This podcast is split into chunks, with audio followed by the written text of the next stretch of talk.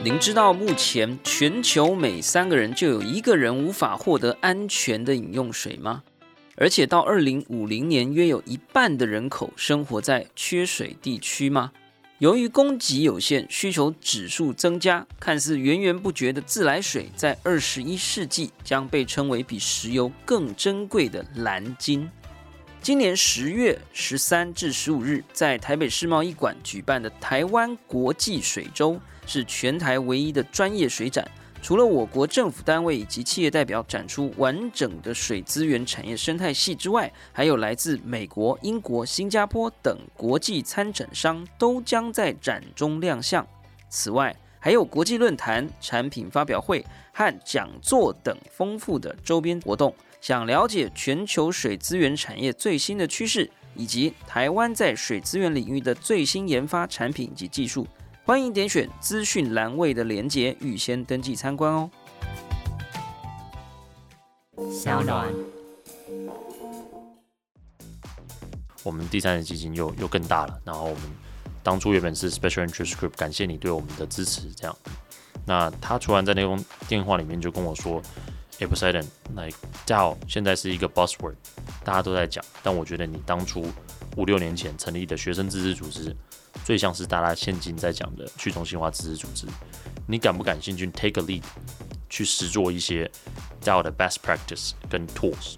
那他跟我一起手把手的写下，如果要做一个 venture DAO，首先 venture DAO 就是以投资为目的的一个 DAO，除了投资为目的的 DAO，还有以社交为目的。然后有以 trading 为目的的跳，对，那我们是很 focus on 想要做一个呃以 venture investment 创业投资来为主轴的一个道。那这个道我们定义了三个 objective，第一个 objective 是希望让所有的 limited partners 科技创新娱乐各种新奇有趣都在宝博朋友说，嘿。你听宝博朋友说了吗？Hello，欢迎来到宝博朋友说，我是葛鲁军宝博士。哇，今天的来宾跟议题啊，非常的酷啊！如果说千万粉丝们啊，想要听到 Web 三点零到底可以为这个世界带来怎么样的新样貌，那么一定要锁定我们今天的这一集，还有之后所有的宝物朋友说啊，这个邪教组织真的太好玩了。今天我们的主题呢，邀请到了 Outliers VC DAO 哈 DAO 的创办人 Poseidon，很难念海神呐哈侯海奇哈，要聊什么呢？我可以先透露一下啊，先直接翻译。呃，这个 outlier 到底是什么啊？VC 是什么啊？DAO 到底是什么？哎，讲完可能就这一集就结束了。好了，outlier 应该就艺术啊，这个呃奇奇异的异啊，这个数学的数啊。那 VC 就创投嘛，DAO 就是一个去中心化的组织啊。想一想这个元素加起来究竟是什么东西呢？叫做艺术创投的去中心化组织啊。到底是啥玩意儿啊？有可能提供新的未来呢？实际又怎么运作的？赶快让我们请到今天的来宾。等一下，到底怎么念？Poseidon，Poseidon 哦，Poseidon 后侯海奇来为我们解答。Poseidon，哎，谢谢宝博士。那我就先介绍一下，呃，这个 Outliers BC 调的起源。当初其实我们在二零一六年的时候是一个学生自治组织。在 MIT 的时候，我们有很多的 special interest group。当时我成立一个叫 special interest group on sci-fi inspire research 是修了一门课之后，发现有很多从科幻可以转变为科学的一个过程。这个过程可能是我最享受的一个过程。但这门课真的孕育出了很多的学生，他们不论是休学，或者是啊进入了 Singularity University 啊 Disney Research、Google X 这样的。研究院或者是加速器，那当时就在想，如果我们能够 back 这些学生，既然我们那么早能够跟他们做朋友，看到这些 radical mind solid hands，我们有没有可能去支持他们？那当时在 MIT，我两个同床共枕的兄弟会同学，他们就觉得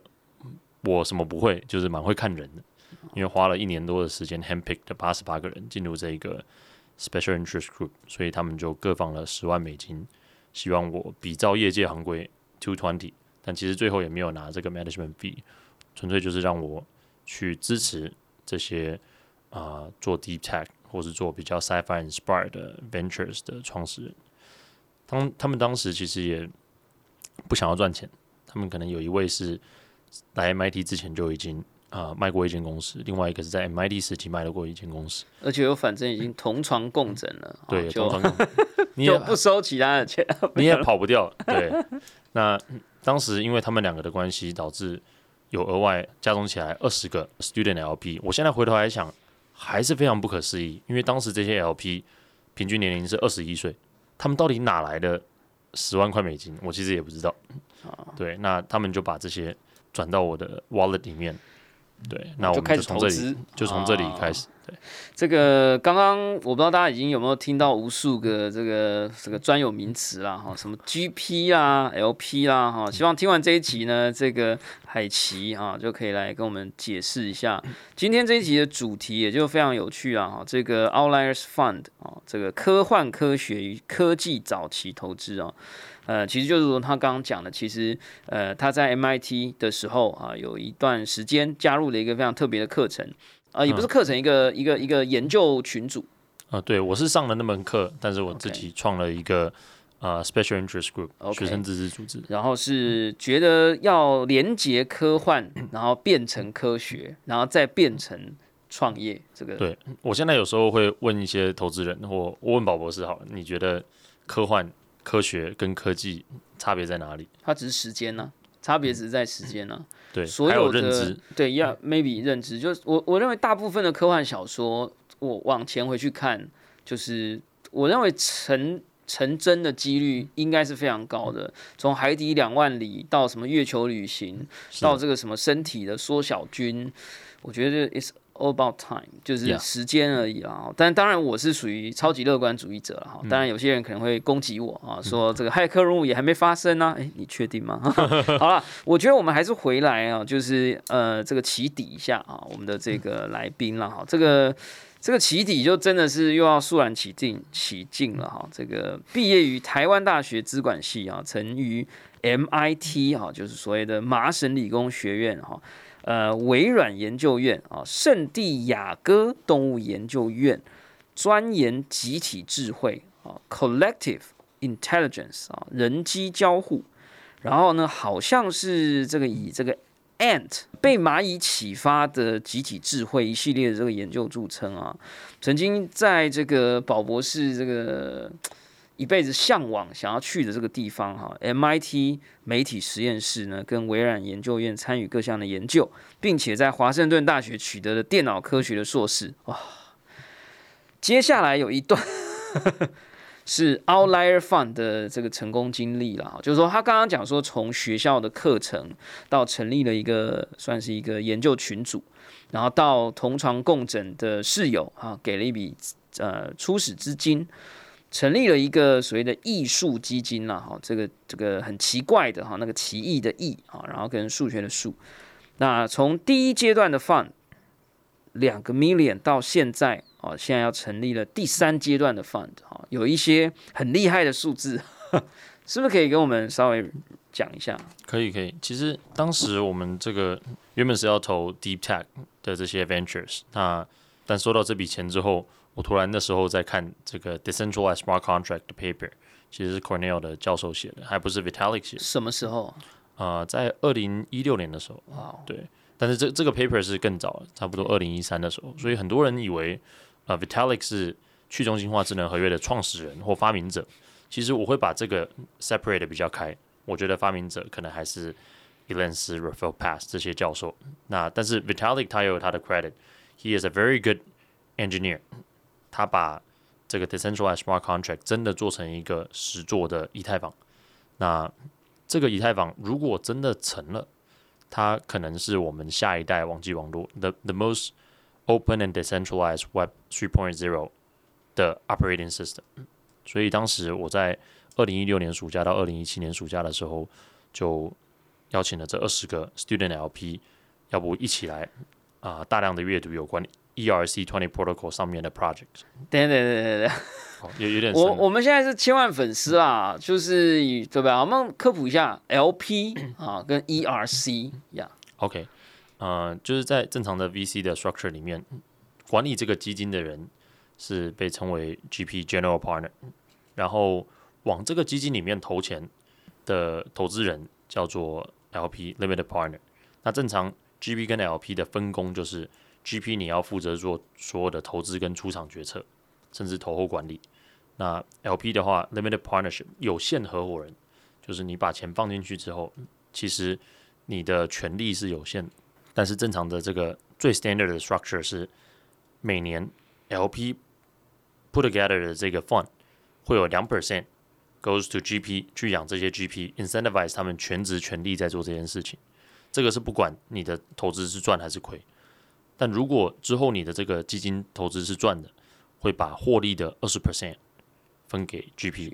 对，那剩下八十 percent 的获利加上本金是要归还给 LP 的。所以 LP 的这个呃责任有限啊，但是这个获益的空间啊，想象空间无限啊。嗯，对对。那 ERC 呢是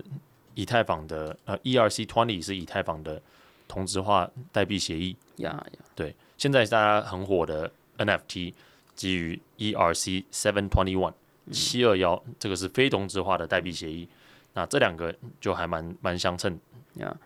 所以你那时候看到了这个 smart contract Ethereum，然后对这些东西开始有兴趣。所以你在一六年成立，然后可能一六到一七年之间，所以就对这一块的这个投资机会就变得很有兴趣。所以你那个时候的 呃，所以所以是 Fund One 应该是差不多二呃二十万美金。啊，两百万美金。啊，两百哎，等一下，一个人拿了多少？一个人拿了一百万美金吗？一个人拿了十万美金，十万，但是有二十个人，二十个人。哦，OK OK，你跟二十个人同床啊？没有吧？啊，没有，OK，反正总之最后有二十个人，对，最后二十个。那你这两百万美金，呃，在一六年开始投，然后投了一六年、一七年都有投。然后听说好像有投了几个非常厉害的，然后成果还不错啊。那成果没有那么不错的，可以不用讲，没关系啊，到网络上看就好。也跟我们讲几个厉害，就像 Binance 当初是零点一嘛，然后。也有说 Cardano 零点零零二四，What？然后 Dragon Chain 这些这三个因为都很不一样，我就各各举一个例子。OK，好，那这三个其实我刚好都有经历过哈，只不过不在那个 price，但是 Dragon Chain 我有经历过。嗯，这个链 你们有没有高点出清啊？这样这个感觉现在好像就就几乎没看到了哈。呃，其实 Joe Royce 他这个 Dragon Chain 的 founder 跟我非常好，然后他。大概下周还会回来我们的 All Ours Partners Meeting 哦，OK，跟我们一起开会。他其实 就是其实你问我每一个 Founder 的故事，我可以跟你讲一整天。啊，那我们就之后再 P 几集啦。OK，好，所以其实大家可以看到这个 Binance BNB 现在的 Token 今天三百美金啊，你们一开始看到可能零点零一啊零点一零点一，然后这个 ADA Cardano 啊，当初是零点零零二四，现在应该是一到二美金之间。哇，你比我还更了解，我都没有在，应该啦，应该都没有在追二级市场，应该啦，应该啦。那所以我觉得这是一个非常非常有趣的经历哈，但是因为我们就故意不去讲那些 不一定那么不错的哈，所以大家也不要想了把它太夸张。但总而言之，还算是一个眼光非常不错的一个一个一个经历。然后就进入了 Fun Two 啊，就是说，哎，一个成功的基金，最后就怎么样出场，大家就出场，然后呃，这个 GP 该拿的管理费拿走，然后 LP 该赚的钱把它拿走，这样子哈。然后接下来就成立 Fun Two。我可以先先跟你解析一下那个方万当初我们怎么投资的，因为当时这二十个 LP 他们都是学生，嗯，然后我也是一个从来没有在金融业或者是 VCP 实习过的一个学生，所以那个 dynamic 很搞笑，就是 they don't view me as a professional GP，不把我当做一个专业的基金管理人，但我也不把他们当做一个专业的有限合伙人，所以我们就说好二十一个人，什么事都要一起学一起干。因为我们是学生自治组织嘛，所以我们把学习放第一位，赚钱放第二位。当时我们其实做投资的方法有两块，一块是比较量化的。我们在二零一六年暑假到二零一七年暑假看了八百八十个白皮书，呃，tokenomics 以及 smart contracts。那当时我们有点像用 peer to peer 的 scoring Matrix 发展出了四十三个评分维度。有点像是，我现在认为这个 founder 的 track record 是一个维度，这个市场的 scalability 是一个维度，technical visibility 是一个维度，有没有 celebrity 是一个维度，每一个维度都是零到十分的打分。那我会让这二十一个人的某些人，根据他们的兴趣跟他们的专长，去帮这八百八十个项目交叉评分，大家要独立评分。那最后比较 short insights 就是这八百八十个里面有一百五十四个上了交易所，哇哦，也就是说这些是有 liquidation 可以卖掉的，其他就很惨，就是你可能投资它自始至终不上交易所，你就出不掉。那在这一百五十四个里面有上交易所的，因为我们有他们二零一八年一月一号到七月一号的 average token price，就不是说上币的这个价格，而是我们追溯了六个月的总平均价，反推当时像 Binance 零点一啊，或者是 Cardano 零点零零二四，我们就可以知道这四十三个维度的相关系数，有一些既然是负的相关系数。举例来说，Track Record 这个是我印象非常非常深刻的，因为以前这些 VC 大佬都跟我们说。去看一个 founder，他之前有没有多成功的经验？连续创业家啦，或是没错。但举例来说，今天我们这三个人，我们以前大学室友，那我们可能第一间公司被 Google 收购，第二间上了纽纽纽交所，第三间上了 Nasdaq。但这是我们二零一六或二零一七，我们第一次做一个 Web Three Crypto 的的公司。我们过去的成功经验，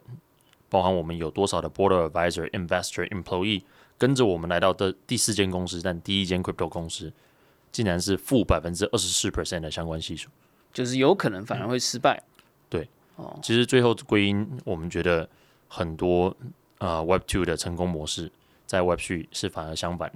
在 Web Three 可能最棒的 tokenomics 就是能够反映这个 token price in the proportion of user consensus，使用者用户的共识系统，从 bottom up community 这样的。的方式跟 Web Two 有一点 Server Client 这样由上到下的是正好相反的。但是 on the flip side，当时发现 Celebrity Effect 这个项目有没有一个很知名的，像 Peter Thiel、Steve Wozniak、Larry Sander 这些人去做 Board Advisor、Co-founder，哪怕只是挂名的，竟然有百分之九十六 percent 的正相关系数，有点像是当时可能。有 ERC twenty protocol 这个同质化代币协议，那一年可能就是全世界一千多个项目，大多数的人在投资之前不会真的去看你的智能合约，以至于说你如果有一个头像是全世界都知道那个人的，至少你在募资的时候瞬间 stand out from the crowd。那 stand out 在一个很混沌的一个环境当中是最重要的。我我我觉得这个非常有趣啊，就是先 feedback 你刚刚所说的，就是说你们有没有想过去回测，就是说两千年，因为我们其实讲二零一六嘛，啊，就 crypto 有点元年啊，就是 whatever 就是一个 super early stage，嗯，你会不会回测两千年？哎，其实也是一样的，就是在可能 maybe 一九九六年左右。会不会其实也是这样？也是就是你只要有一个 somebody 啊，在你的这个 advisory board 啊，就是所谓的顾问团或者投资人，哎，你可能就是，然后你你你可能这个那一年内的回报率可能很高啊，因为就很多人丢钱进来。可是你说不定在 track 五年十年，就会发现这个公司倒闭的比例说不定也很高。Exactly，所以确实，当刚刚我讲的这个数据。负百分之二十四，正百分之九十六，是六到八个季度的一个维度，时间维度，从二零一六年到二零一八年年初到年终，那也很长啦。但是我追的这些项目，一路追了到二零二零、二零二一、二零二二，我发现每多增加一年的 time frame，track record 就慢慢的越往正的走。Interesting，现在还是越来越高，但是 celebrity effect 每多增加一年，它 dramatically。指数的下降，哇，这太酷！所以表示说，呃，下，我觉得这是一个非常非常棒的 learning 啊，就是说，假设这件事情回去看，呃，第二波网络、第一波网络，或者是 whatever 一个一个 new business 一个新的浪潮出来的时候，如果这件事情几乎都成立的话，那就表示什么？就是，呃，之后再来一个什么 Web 四点零，对不对？我们就是前面一两年，哎，就热钱投进去，哪一个知名的人士 celebrity 啊，有名的人投的，哎，我们就跟投冲进去，越早越好。然后呢，一年半内一定要撤出，对，一年半内一定要把它卖掉，然后回去投那些好的 track record 人连续创业家的，哎，这是不是一个长胜战术啊？或者是说，如果今天你的基金就只能给你两年的时间，你后面的赞助你资金投资的这些投资人容忍期就是两年，那你真的要去投一些有名的项目，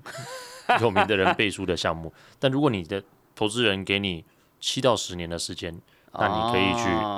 更看重 founders 的 quality 跟 track record。可是很有趣，因为我刚刚本来听你在讲，我就想要挑战说，那你如果遇到巴菲特，你这样跟他讲，他一定这甩头就走。哎，但是你讲的就讲清楚啦，就是说你如果只给我两年，我当然是这样啊。巴菲特看都看之后七十年的，那他当然对这种东西没兴趣，对吧？好，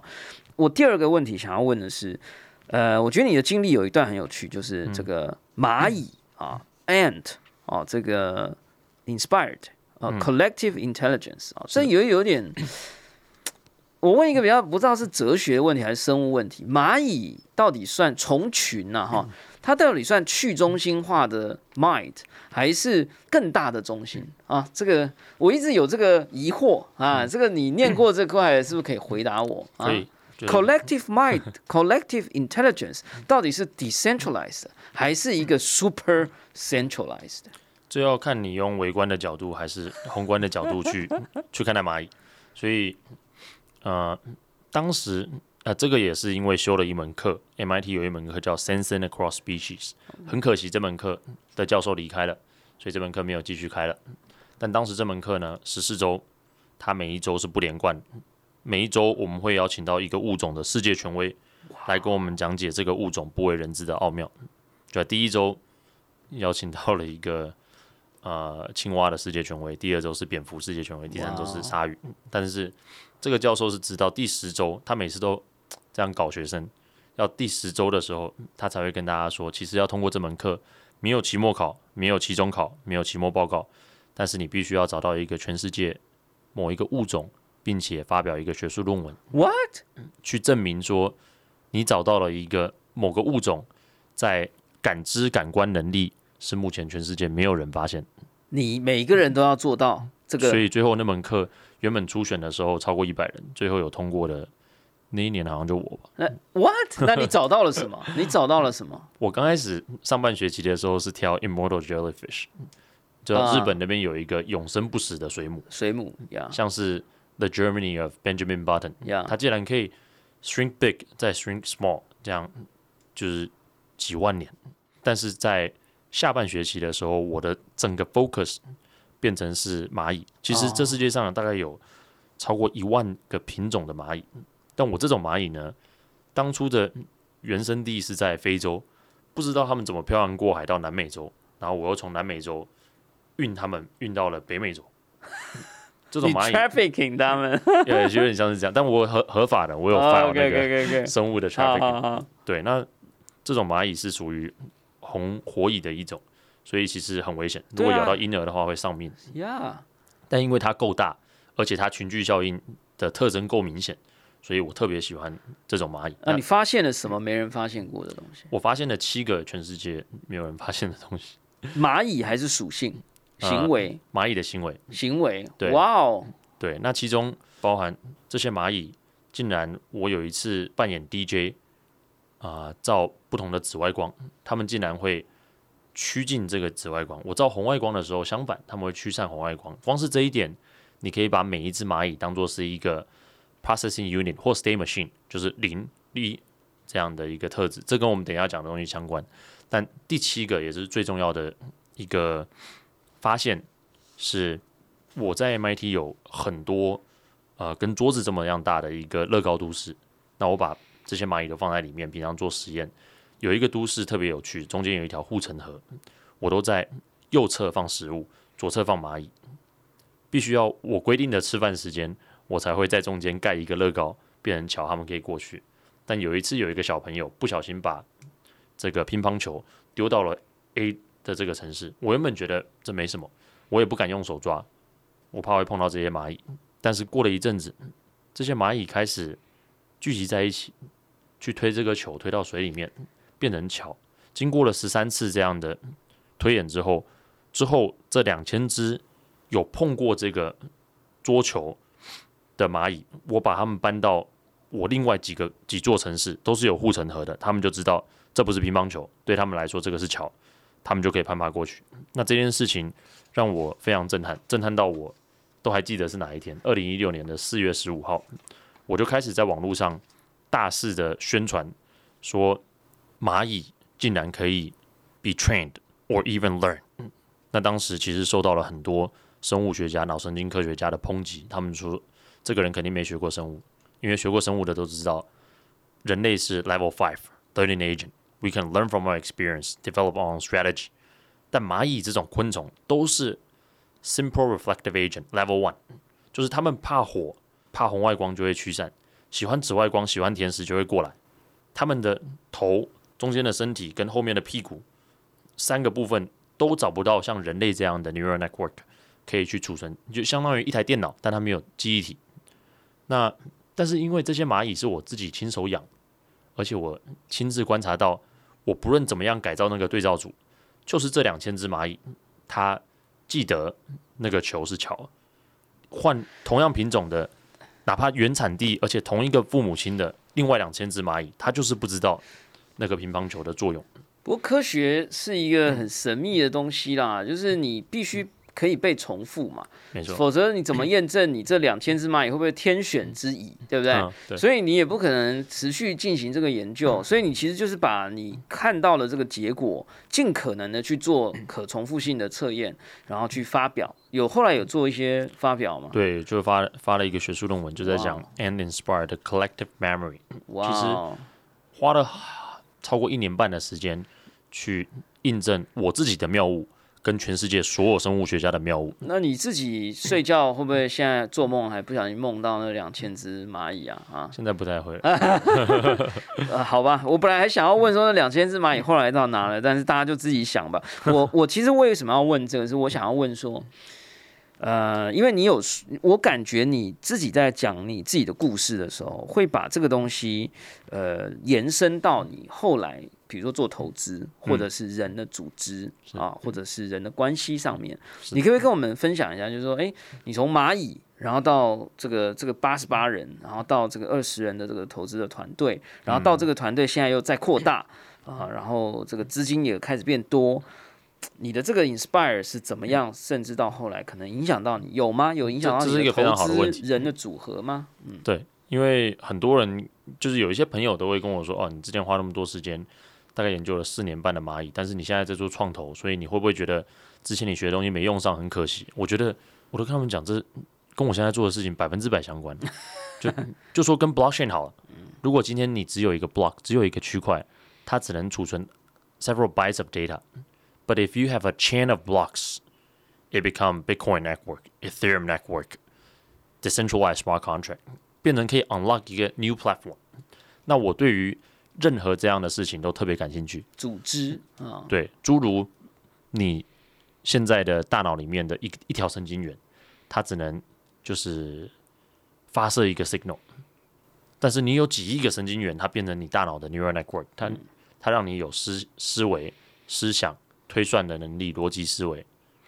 今天电脑也是一样，如果只有一个 processing unit 零跟一，不能做什么，但是你有几亿个零跟一的 state machine 可以变成 logic segue。N or X word，你有足够多的 ANORAXWOR，现在变成你在平常在用的手机、平板电脑。嗯，那嗯、我将近在看，现在在看的主要投资，大部分是偏向 Internet 跟 Computing。我发现所有事情都可以用这个思维去看，就是先去用第一性原则找出它最最最 minimal 的那个 unit，可能是原子。但是今天如果有一个很棒的 incentive system，可以把它们都趋往同一个方向，可能可以变成一个类似像大脑的新的 platform。那其实我们现在看到的 Ethereum 也是这样，呀，我们现在看到的很多呃我们在做的投资项目，其实都有达到这样的 spiral network effect。其实我觉得你找到的这个这个主轴很棒啊，因为我觉得其实有时候我们在做的事情，如果找到一个很明确的方向，然后你所做的事情就脱不开这个方向。我之前非常非常 surprise 是杨照写了一本呃分析，应该没记错吧？哈，就是他可能分析这个村上春树的所有作品。嗯，他说村上春树所有的作品脱不开一个关键，从入口到出口的过程啊。然后呢，也也有很多人在讲说，这个很多事情它其实是一致的，就是你你有一个很明确的的一个点，比如说像 Facebook 现在是 Meta。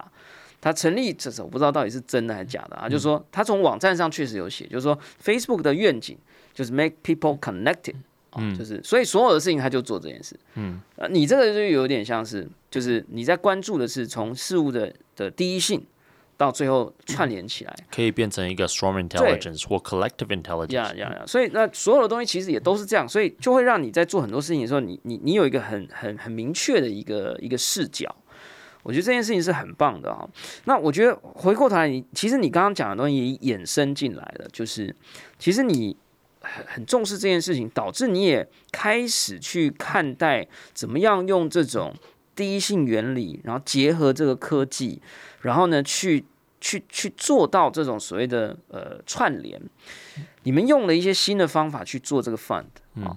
呃，现在好像是用一个这种有点像平台，利用智能合约的方式，也就是说，你们成立的这个 fund，到底是它它可能同时是一家公司，它可能也同时是一个所谓的 DAO 啊，这个 DAO，你可不可以跟我们分享一下，你们这个这个这个 fund 或者这个所谓的 VC DAO 啊，跟一般的 VC 有什么不一样？因为你们好像是我认领的是一个 token，啊，这个部分可不可以跟我们分享一下？嗯，可以可以，就是。其实到这个东西，这个概念已经存存在蛮久了。但是是去年十二月二十五号，我刚募完我们的第三级基金的时候，我跟我们以前 MIT Media Lab 的院长九一头打一个 catch up call，就是很高兴想要跟他分享说，哎，我们第三期基金又又更大了。然后我们当初原本是 Special Interest Group，感谢你对我们的支持。这样，那他突然在那通电话里面就跟我说，哎，不是 Eden，like 叫现在是一个 buzzword，大家都在讲，但我觉得你当初。五六年前成立的学生自治组织，最像是大家现今在讲的去中心化自治组织。你感不感兴趣？Take a lead，去实做一些 DAO 的 best practice 跟 tools。那他跟我一起手把手的写下，如果要做一个 venture DAO，首先 venture DAO 就是以投资为目的的一个 DAO。除了投资为目的的 DAO，还有以社交为目的，然后有以 trading 为目的的 DAO。对，那我们是很 focus on 想要做一个。呃，以 venture investment 创业投资来为主轴的一个道，那这个叫我们定义了三个 objective。第一个 objective 是希望让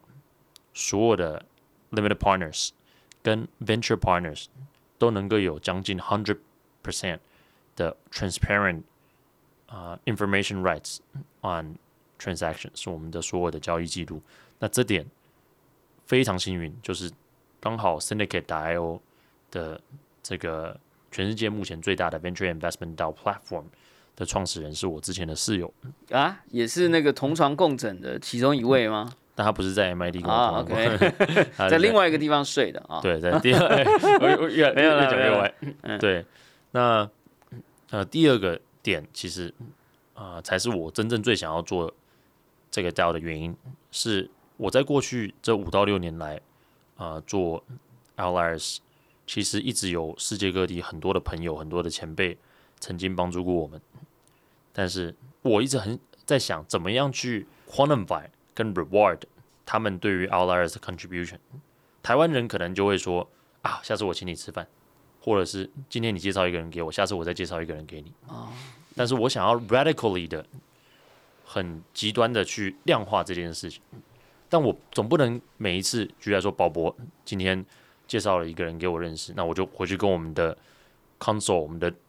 主任律师说，哎，给宝博生一个 contract，对，给他一点股份，哎，对，这个是比较有点难的，对。但是如果今天转变到道的这个思维，其实所有的 action 可以记录在链上，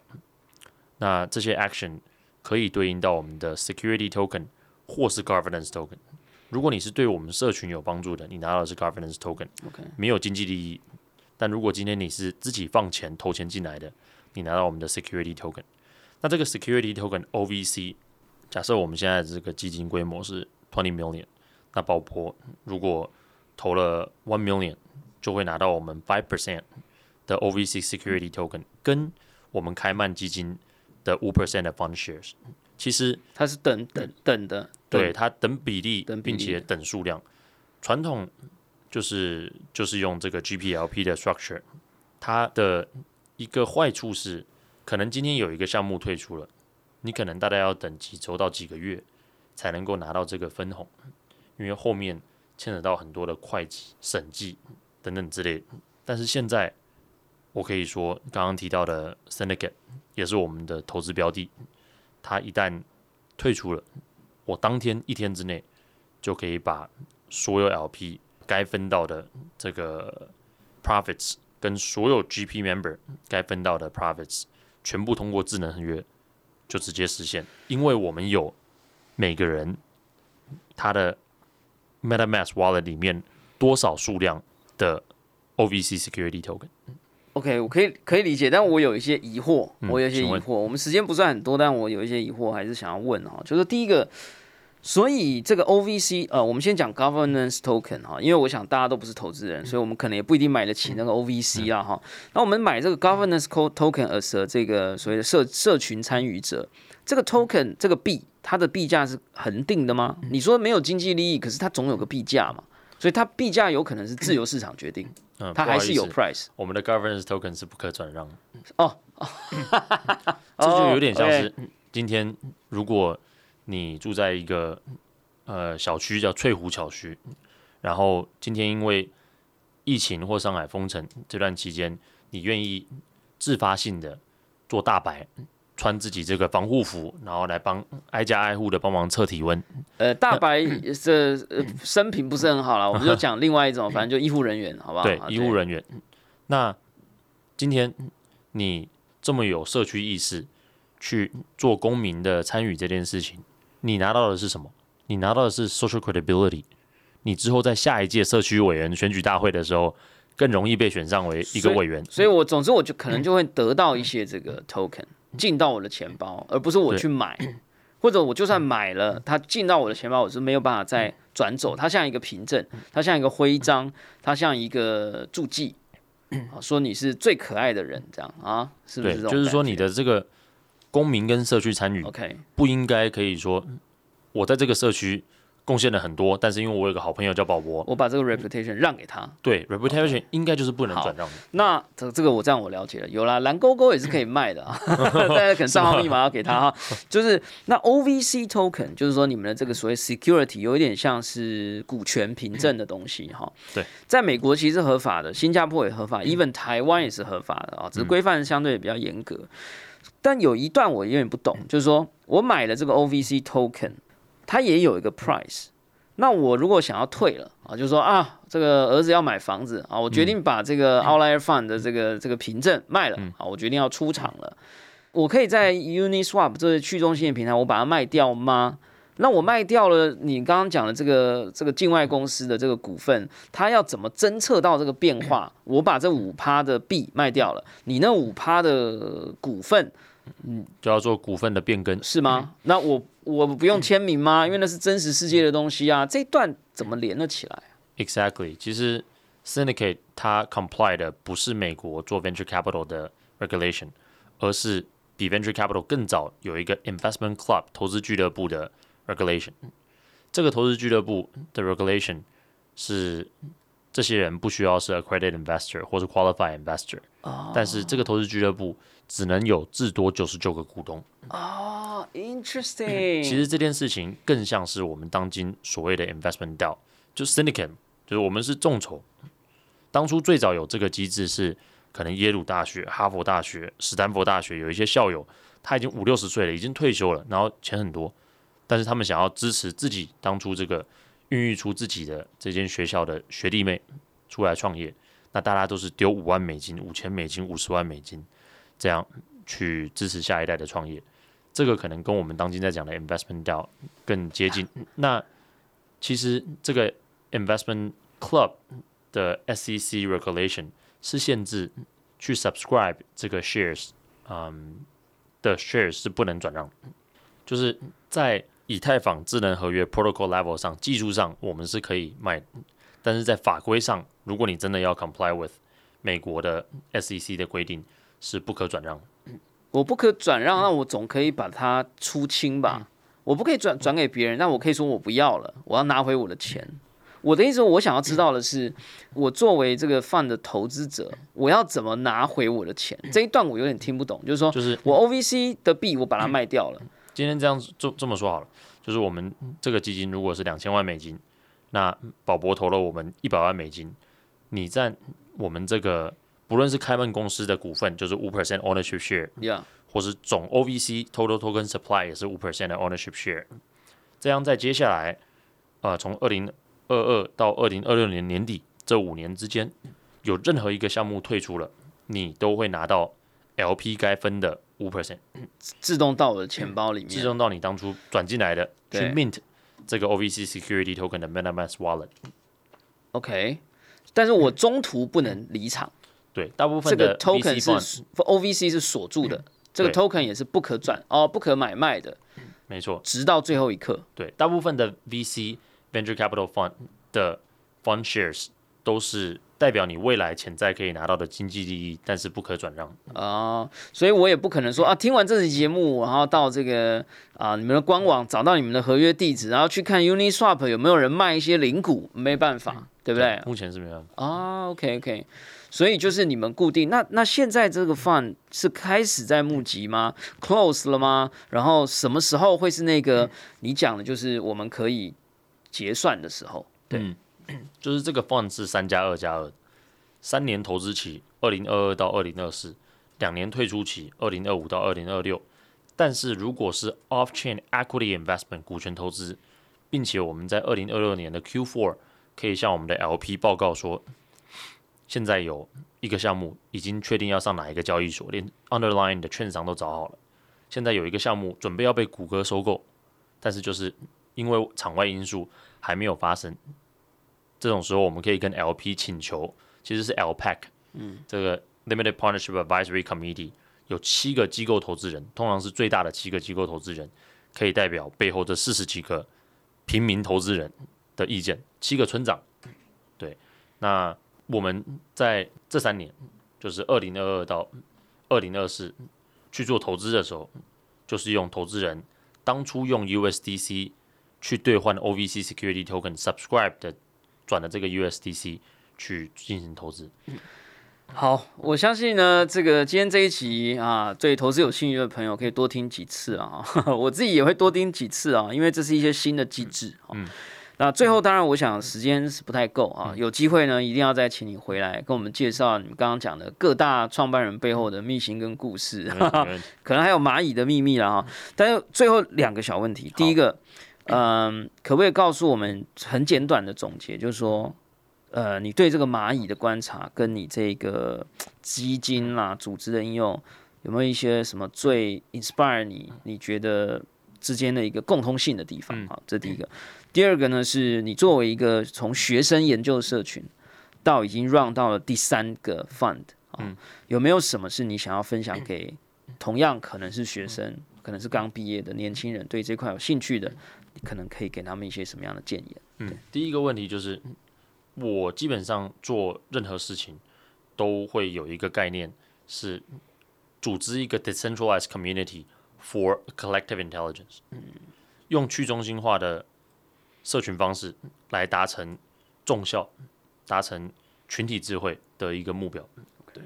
那第二个问题，呃，是可能特别给 young rising venture capitalist。我自己老实说，在念本科大学的时候，身旁台大，你说大学部、硕士部、博士部，或甚至教授，我都没有听过大家在做太多的创业投资。那在另外一侧，有很多的人想要创业，但是门槛很高。其实我真的之所以在这个领域已经做一级市场投资六年，还在继续做，在特别在 Web Three 这个领域，最大的一个原因就是，其实 tokenomics 这件事情可能很大程度的 democratize 你去做创投，跟你去做创业，很多的门槛。现在你只要能够提出一个很 strong、很 powerful 的 vision，并且有一群人愿意相信你，可能像宝博很熟悉的这个 NFT Fair Launch，你就能够有最基础的一万个初始用户，而这些初始用户，他们同时戴了好几顶的帽子，他不仅是用你这个产品的用户，同时是你的最 early 的 backer，有些人可能甚至是 developer，他一天到晚在给你 submit request。那其实你从创业的角度，这个门槛已经降得非常非常低了。那从做创业投资，如果未来自己想要管理一个基金，其实但凡你可以募投管退，加上组建团队这五点，募是指募资，啊投是指投资，管是投后管理，退就是退出这些项目，以及你可以组建一个。三号一个 investment team，你要自己一个人也可以，但是很辛苦。那人人都可以做创投。呀，OK，Cool，Interesting。好，今天真的非常非常的开心呢，邀请到这个海奇啊，来跟我们聊一下 Poseidon 啊，来跟我们聊一下这个新时代或元宇宙时代的这个 VC 啦。好，那我觉得这个 ending 也非常的酷啊，就是人人都可以是创投，但是我们也务必要守法。哈哈就是刚刚我们所提到的很多的内容，在台湾很可能在法规的限制之下，还有需要多做一些演绎，包含 security token 啊等等的规范是相。相当的严谨的，呃，我们今天呢也一样啊，就是没有任何的投资建议啊，也请大家这个投资有赚有赔啊，请自己理性判断。好，那今天非常开心，请到这个 Poseidon 来跟我们介绍，感谢大家收听今天的宝博朋友说，我是罗军宝博士。下一次呢，我们再把他拉回来，再跟我们聊更多啊。如果你喜欢我们听我们的节目呢，欢迎点选订阅，下一集就会自动送上给你哦。不论你是在 Apple Podcast、Spotify、s o n YouTube 或者其他平台听到我们的节目，欢迎给我们五星评价、喜欢留言或者。小铃铛追踪订阅，我们下次空中见喽，拜拜拜拜。